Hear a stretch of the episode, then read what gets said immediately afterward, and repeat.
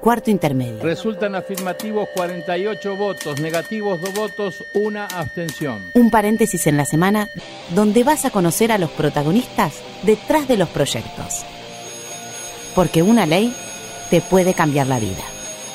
Arranca la sesión. Hola, ¿cómo les va? Muy buenas tardes, país. Bienvenidos a Cuarto Intermedio, el programa en el que te anticipamos cuáles van a ser tus próximos derechos a mi izquierda o a mi derecha. Sabrán ustedes. No se sabe. Florencia Estoy yo. Corregido. Hola, gente, ¿cómo andan? Acá hay paridad. Me gusta porque en los micrófonos al menos hay paridad. Acá no hay paridad. En Bueno, los micrófonos En sí. los micrófonos, estoy hablando de la voz. Ok, acá En esto es- producción somos todas mujeres, que también no está, no está mala la idea, pero bueno, hoy vamos a hablar de paridad salarial. salarial. Pero antes de empezar a desarrollar el tema, les vamos a dejar un enigma. A ver si lo pueden resolver, a ver qué es lo primero que piensan y es raro. Yo no lo pude resolver en su momento. Vos como hombre no lo pudiste resolver, yo como mujer tampoco lo pude resolver. Qué honesta que estás, eso Sí, me muy gusta. honesta. Muy bien. ¿Lo leemos? Adelante. Dice así, escuchen, eh, presten mucha atención. Un padre y su hijo viajan en auto y tienen un accidente grave. El padre muere y al hijo se lo llevan al hospital porque necesita una compleja operación de emergencia. Para que la llaman a una eminencia médica, pero cuando entra al quirófano dice no, no puedo operarlo, es mi hijo. ¿Cómo se explica esto? Les vamos a ir dando pistas, les vamos a ir dando algunos... Les vamos a adelantar un poquito la respuesta a ver si se dan cuenta. Bueno, vamos a empezar a desarrollar paridad de sueldo. ¿Y quién es nuestra primera invitada? Hoy tenemos muchísimos invitados, pero vamos a, a empezar con una compañera. Ella es periodista, es politóloga y es casi doctora en economía. Hola Julia, ¿cómo estás? Hola, ¿cómo están? Muy bien, Muy estoy bien. hablando de, Ju- de Julia Estrada, por supuesto, periodista. Eh, Julia, ¿qué, ¿qué opinas de los proyectos que están en el Congreso, que son alrededor de 70 proyectos de eh, paridad salarial?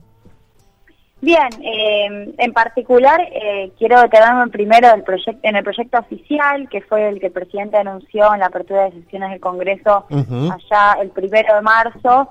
Terminó siendo efectivamente un proyecto altamente declarativo, un proyecto que no contiene eh, sanciones ni formas de reparación en caso de incumplimiento de la igualdad salarial Julia. En este marco, Sí. bueno, mi, mi planteo el, el otro día, el día 2, eh, tenía que ver con complejizar todavía más el concepto eh, que se plantea en ambos proyectos. Yo diría de igualdad salarial estricta, ¿no? Como si, imagino a muchos, eh, les remitiera a una especie de incumplimiento de igual remuneración por igual tarea. Como si solamente Artículo 14 bis de la Constitución Nacional, que tampoco se cumple. Claro, a ver, eso no se cumple y ese es sin dudas el punto de partida de, de los proyectos, que eh, a veces a las mujeres, a veces no, cada vez más frecuentemente, por- aún teniendo la posibilidad de tener un mismo puesto o una misma categoría de convenio que un hombre, o incluso eh, ocupar eh, determinados lugares en las empresas de paridad respecto de los varones o en el Estado, no se les cumple eso por actos de discriminación que tienen que ver con desigualdad de género. Un país como Islandia plantea la paridad salarial y están trabajando en eso para llegar al año 2022. Tomando el proyecto que vos estás apoyando, ¿cómo crees que puede suceder esto en Argentina? ¿Cuánto tiempo nos puede llevar? Bueno, yo justamente lo que creo es que no alcanza ni siquiera con plantear la paridad salarial. Creo que eso seguramente, digo, no sé cómo lo está planteando Finlandia, seguramente lleve también ese tiempo, pero el principal problema es otro, es que en realidad hay una brecha salarial más profunda que existe en la sociedad y que tiene que ver con que las mujeres trabajan menos horas que los hombres, menos horas en términos remunerados, trabajan más horas en el hogar que no están remuneradas, y además que hay segregación ocupacional, que hay actividades masculinizadas que tienen salarios hora más elevados y hay actividades feminizadas, es decir, con mayor participación de las mujeres y que tienen salarios hora más bajos. Entonces, eso, digo, esta división patriarcal Sí. de las tareas y de los trabajos hace que más allá de que avancemos en una equiparación salarial por puesto, el problema sigue siendo la segregación en las ocupaciones. Entonces, eh, esa discusión más profunda no se aborda, obviamente, en el proyecto oficial, tampoco en el contraproyecto, que de todas maneras intenta resolver problemas del proyecto oficial, no es un proyecto que, que, que busque algo todavía más amplio eh, y por ende sigue quedando pendiente el problema de el trabajo no remunerado que realizan las mujeres en sus hogares y que les impide tener una igual participación que los hombres en el mercado de trabajo y respecto del patriarcado que incide en que haya actividades que se consideran de las mujeres, como todas aquellas actividades del cuidado, incluso en el mercado de trabajo. Julia, ¿crees que eh, todavía en nuestra sociedad y en nuestra cultura, digo, sigo, siguen habiendo trabajos ideales para las mujeres y para los hombres? Sí, claro, es que eso nunca cambió. Eh, hay tres actividades altamente feminizadas: la educación, la salud y el trabajo, el perdón, el servicio doméstico. Eh, el 70% de los trabajadores de salud, de educación son mujeres y el 99% de los trabajadores de servicios domésticos son mujeres. ¿Y cómo es en un canal, por ejemplo? ¿Vos trabajás en un canal? ¿Cómo, cómo es ahí? ¿Tuviste eh, jefas mujeres, los conductores eh, eh, son mujeres? ¿Cómo es a la hora de repartir las noticias? Por ejemplo, ¿hay desigualdad? Bueno, vos hablas de economía, vos hablas de, de espectáculo. ¿Cómo es ahí? Lo que tengo presente, por ejemplo, las mujeres siempre tienen estos lugares más secundarios vinculados al MAGA, sino al relato de entretenimiento o a la conducción desde el punto de vista de acompañamiento del varón. Y cuando se trata de hacer editoriales, es decir, de exponer un pensamiento que claramente refleja la mirada en muchos casos del canal o del medio, o de hacer comentarios políticos o comentarios económicos, siempre son hombres. Eh, de hecho, hubo un análisis hace no mucho de los principales medios gráficos donde se incluía Página 12, Clarín, La Nación, de todo el país, también Perfil, y el 100% de las editoriales las hacen los hombres. Entonces, esto como para dar un, pantallazo. Mi te, caso particular... ¿te costó mucho poder hablar de economía en, en una tierra que parecía tierra de hombres? Claro, exactamente. Mi caso fue una enorme excepción desde el comienzo. Total. Bueno, lo mismo pasa en el deporte. Digo, quienes hablan de fútbol, ahora se ven algunas que otras mujeres, pero quienes hablan de fútbol siempre fueron los varones. Exacto, es así. En el fútbol también. Lo que tiene la economía es que pareciera que reproducimos en el en el mundo del análisis económico el hecho de que los hombres manejan la plata y las mujeres están en la casa. Están autorizadas a hablar de consumo, por ejemplo, a hablar de precios, a hablar de del changuito porque efectivamente ese es el rol que también se nos asigna en el hogar. ¿Vos crees que esto va cambiando? Por ejemplo, estás vos en C5, la vemos a Marcela Pagano en TN, eh, vemos como que se va abriendo un poco a este mundo tan masculino. Estamos en el Congreso, hablamos de política, estamos hablando con una comunicadora, la economía, ¿no? Sí, yo creo también lo mismo. Eh, de hecho, eh, Marcela Pagano, a quien, a quien conozco desde que trabaja en A24, eh, si no me equivoco, hace, hace poco que se sumó a TN eh, y la verdad es que su rol es, es muy interesante. Todas, de todas formas, más allá de, mi caso y el de Marcela, no hay muchos más. Eh, Julia. hay, hay casos de mujeres que sí hacen política, pero si se fijan bien, en general son los hombres los que siempre marcan la cancha y las mujeres siempre en un lugar secundario. No por falta de capacidad de las mujeres, quiero aclararlo, sino por, por cómo se dan las lógicas de los programas. Julia, ¿vos sabés cómo se mide la brecha salarial? Bien, agradezco la pregunta porque justamente mi intervención eh, se basó en eso el otro día en el Congreso. La brecha salarial en realidad suele ser considerada como una diferencia entre sueldos, ¿no? Eh, como si yo comparo el sueldo mío con el de, no sé, mi compañera Luciana Rubinska en el noticiero. Y en realidad no se trata de eso. El 27% se extrae de la diferencia entre las masas salariales de todas las mujeres en Argentina, es decir, sus horas trabajadas por su valor hora pagado, con respecto a las masas salariales de todos los hombres, la cantidad de horas trabajadas por todos los hombres por el valor hora de esas horas trabajadas. Entonces, en realidad, la primera diferencia que hay para explicar ese 27% es que las mujeres trabajan menos horas.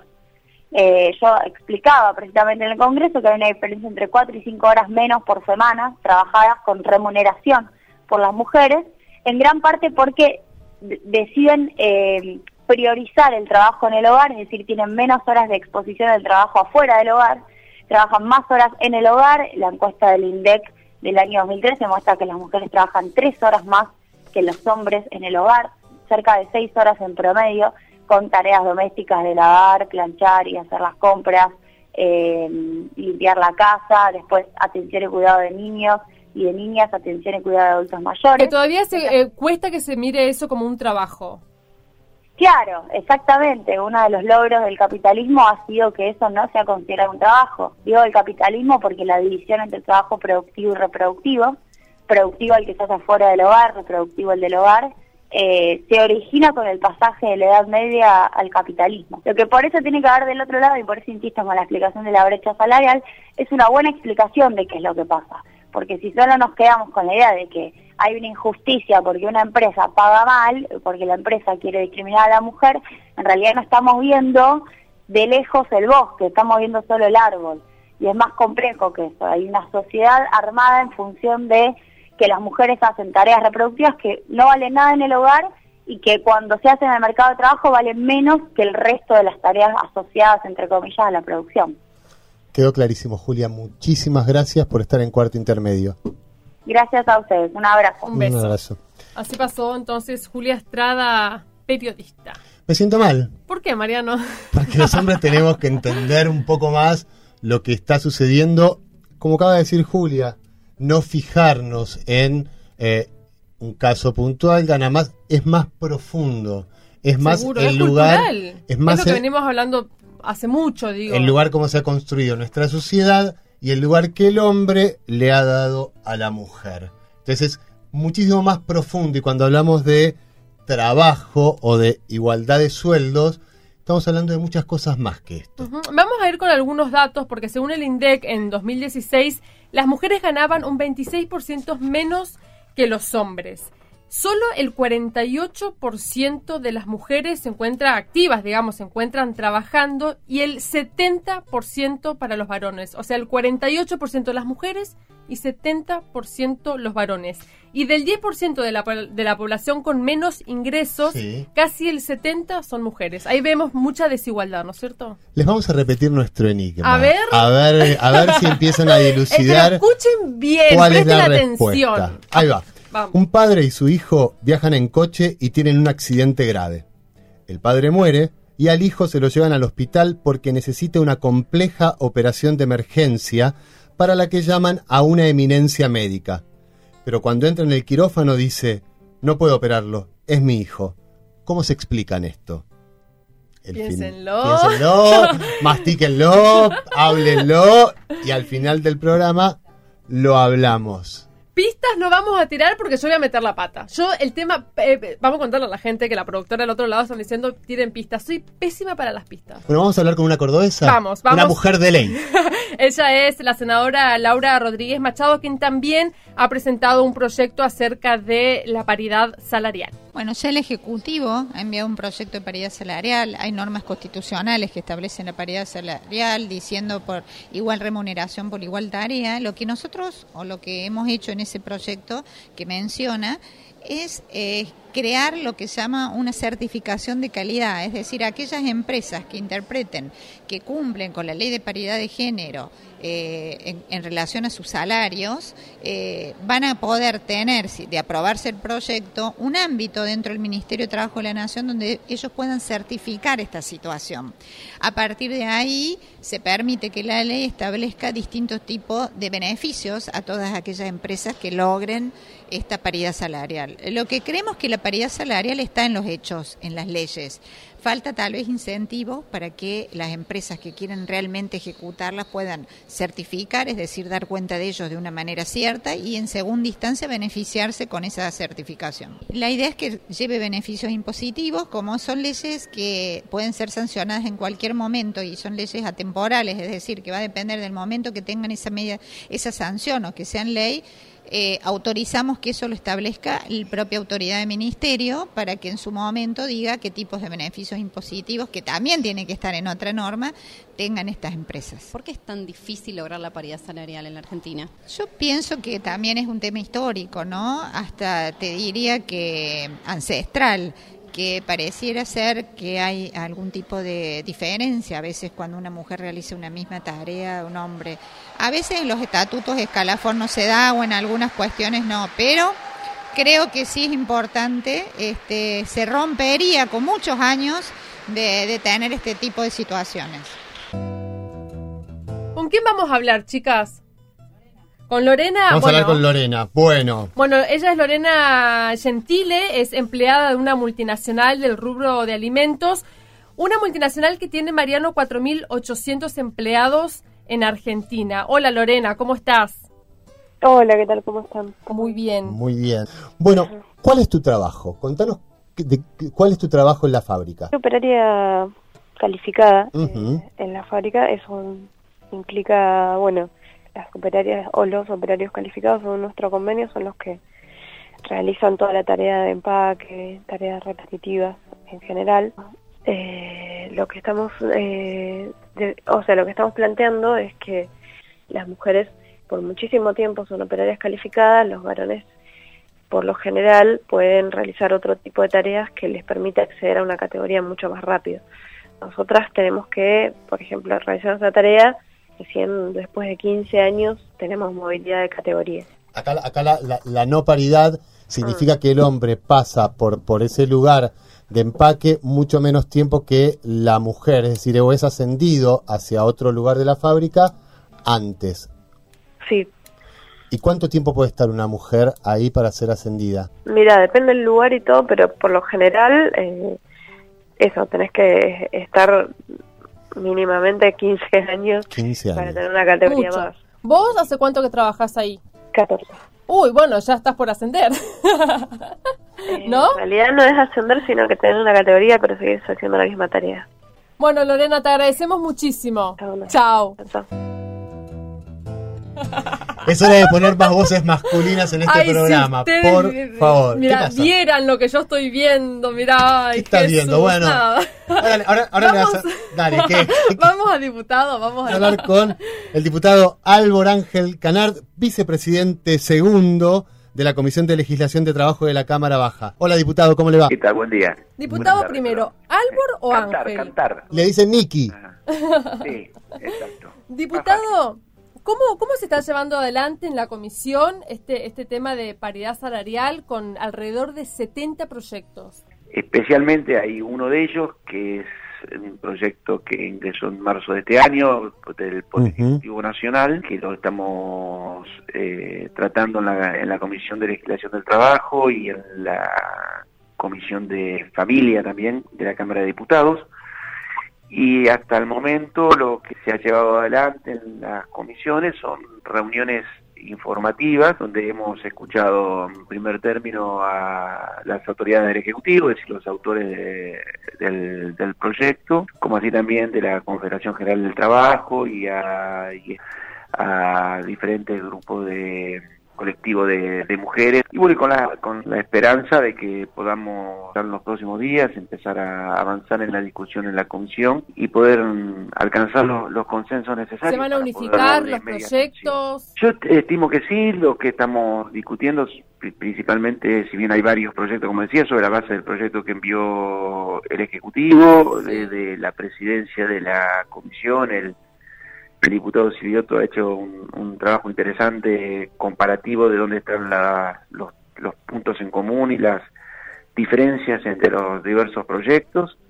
Creo que con, Y al momento de analizarlo, digo, de, de que los diputados lo analicen, ¿dónde está el punto donde no hay consenso, por ejemplo? Bueno, creo que hay, hay algunas situaciones particulares, tomando como base el proyecto del Ejecutivo, se escucha, al- digamos, algún cuestionamiento con respecto a para el caso de, de no cumplir con la ley en lo que respecta a garantizar la equidad de género y la igualdad de oportunidades en todos los aspectos de la vida laboral, la reforma no introduce una sanción específica. Quienes creemos que esto no es necesario lo sustentamos en que ya hay normas específicas que Ajá. penalizan los actos discriminatorios, como la ley 23.592, que penaliza toda medida que arbitrariamente impida el pleno ejercicio de los derechos y garantías fundamentales, la ley de protección integral para prevenir, sancionar y erradicar la violencia contra las mujeres, que es la ley Ujú. 16485 también prevé una sanción específica, y más puntualmente el, el- el Pacto Federal del Trabajo, que fue ratificado por ley 25.212, donde se establece un régimen general de sanciones por infracciones laborales. Creemos que estando vigente toda esta normativa eh, sería reiterativo incorporar otro, Otros. otras sanciones eh, específicas y también este, somos cuidadosos en el sentido de que por pasarnos de rosca, como dicen los chicos, en, en- en- en el aspecto de protección de, en este caso, la trabajadora, que es el sujeto que queremos principalmente protegernos, terminemos perjudicándola y siendo un desaliento la contratación de, de mujeres en el mercado laboral. Ese es uno de los temas Para lograr los consensos. en referencia a, por ejemplo, en el caso de licencias, a la amplitud de las nuevas licencias. ¿no? Claro. Exacto. El proyecto, por ejemplo, para que, que le quede muy claro también a todos los oyentes, genera nuevas licencias en el régimen de contrato de trabajo, como por ejemplo la licencia por adopción, la equivale y la amplía a la licencia por paternidad, que Ujú. actualmente es muy exigua, de dos días y la lleva a, a 15 días. Bueno, hay algunos que consideran que la licencia por adopción debería tener el mismo plazo de la licencia por maternidad que tiene la madre gestante, que, que es, un, es un plazo de 30 días, pero eso que está vigente hoy. Pero bueno, son cuestiones de, de ver a- hasta dónde podemos extendernos en... ¿Y cuál es el proyecto que llega primero? Porque hay uno en Senado que también ha logrado dictamen hace dos semanas. Una pregunta, diputado. ¿Cree que la política ha dejado de ser cosa de hombres y ya es cosa... Lo es, ¿verdad? En verdad es cosa de mujeres y de hombres ya. Pero ¿cómo ha vivido usted esta, esta transformación, este tránsito a que de ser cosa de hombres, por suerte, ha pasado a ser cosas de mujeres y de hombres? Sí, felizmente, no solo por suerte, sino fundamentalmente por, un trabajo de años, de, especialmente de colectivos de mujeres que han hecho valer sus derechos a, a fuerza de, de un, de un gran esfuerzo y una gran lucha. Hoy tenemos ya este, la ley de paridad electoral, estamos trabajando en esto que más tarde o más temprano, con mayor o menor énfasis va a salir, sea eh, con media sanción de diputados o con media sanción del, eh, del Senado para pasar a la, a la otra Cámara. Indudablemente hay, hay un, un cambio eh, cultural muy positivo que se, que se está viviendo en todo el mundo, pero Sí, que fue particularmente en avanzando. nuestro país en los últimos años y que es un indudable avance. Sí, uno, uno piensa ahora, eh, y se, o sea, se- yo por ejemplo, que soy una, una, mujer joven, me pongo a pensar eh, en esto de la brecha salarial y que de uno, que un hombre y una mujer que hacen la misma tarea, el hombre gana más por ser hombre, o mejor dicho, la mujer gana menos por ser mujer, y realmente no me entra en la cabeza. ¿Cómo lo, lo vive usted a esto? No, indudablemente, porque, a ver, el trato discriminatorio está previsto ya en, en leyes anteriores, en convenios de la Organización Internacional del Trabajo, y nosotros lo que vemos en varios aspectos, este, donde vemos que si bien han sido muchas las mujeres, en la mayoría de, de las relaciones laborales en, en paridad con los trabajadores, hombres que se han incorporado al mercado de trabajo, lo que sí hay una disminución cuando vemos los puestos jerárquicos, ¿no? Entonces, Mm. eso y eso no ocurre solo en el trabajo. Miren, Yo vengo del sector universitario y hemos evaluado y mucho en la carrera de investigación. Los, hay, hay, hoy hay en el CONICET tantas mujeres como hombres, tal vez más, pero sin embargo los cargos este, más jerarquizados de los investigadores proporcionalmente siguen siendo mayoritariamente de hombres y estas son cosas que Tienen que bueno, como cambiar. al principio, no felizmente están paulatinamente pero firmemente cambiando. Diputado, le agradecemos muchísimo esta comunicación. No, al contrario. Un beso Muchas enorme. Gracias a ustedes y a disposición, como siempre. Gracias, hasta luego. Ahí pasaba el diputado Álvaro Cantar, que es vicepresidente segundo de la Comisión de Legislación de Trabajo de la Cámara de Diputados. diputados, diputados. Vamos a develar el enigma. Dale, por favor. Pero contámelo de nuevo. ¿De nuevo? ¿Te parece. Bueno, a ver, porque el público se renueva, dice la gente que sabe. bueno, escuchen. Un padre y su hijo viajan en auto y tienen un accidente grave. El padre muere y al hijo se lo llevan al hospital porque necesita una compleja operación de emergencia, para la que la llaman a una eminencia médica. Pero cuando entra al quirófano dice, no, no puedo operarlo, es mi hijo. ¿Cómo se explica esto? Vos sabés que cuando a mí me lo hicieron, cuando yo lo escuché, no lo pude resolver. No lo pude resolver. A ver, el operador, ¿lo resolvió? Silencio entonces, Sí, silencio dijo, sí. entonces. En la primera, en la primera que leímos, ¿ya lo resolviste? No. En, En la, la última. última. bueno. Bueno, Lo pudo masticar. Muy bien. el padre muere y el hijo se lo llevan al hospital porque necesita una compleja operación de emergencia. Sí. Para, Para el padre que- muere, el dijiste. padre muere. Sí, ajá. y el hijo necesita una operación muy compleja para la que llaman a una eminencia médica. Exacto. ¿Quién es la eminencia médica? Cuando uno piensa en una eminencia médica, ¿en qué pensás? En el padre. Es la madre, señores. La madre es cirujana y es una eminencia médica, pero culturalmente cuando pensamos en eminencia médica se nos vienen unos pantalones largos, unos zapatos feos de hombre Exactamente. y, Y una voz bien ronca. y una voz ronca si quieren. Así que no se preocupen, nos pasó a, a, todos. todos. Y en- eh, tampoco hay que culparnos. Es la, la- Vivimos donde vivimos. Exactamente. Es la educación que tuvimos y está buenísimo que estemos hablando de esto y rompiendo con esa, con esa educación y, y luchando por la igualdad entre hombres y mujeres. Para que las cosas cambien, lo que me aconsejan todas mis compañeras de trabajo es escuchar más a las mujeres, en eso estoy. Exacto. Muy bien, Mariano, te haría muy bien. ¿Qué está diciendo? Que no lo hago. no lo estás cumpliendo mucho. Pero lo intento, lo intento, lo intento, vamos, vamos. Está bien, se- señora, estamos hablando de un hombre muy adulto. Un hombre mayor. Basta, yo me voy. Chao. no, me no, voy, me no, voy, no, me voy. no nos vayamos. ¿Ahora qué hacemos? ¿Nos tenemos que ir? Sí, nos tenemos que ir. ya se nos terminó el programa. Bueno, nos vamos, nos volvemos a reencontrar la próxima semana. Los queremos mucho, mucho, Dale los besos, mucho. va. A todos los argentinos los quiero. Chao, hasta el próximo fin de semana. Los y las que hacemos cuarto intermedio somos. En la conducción, Florencia Corregido y Mariano Castro. Producción, Sonia Buller y Paula Rojo. Colaboración periodística, Julia Placeres. Edición, Lino Leguiza.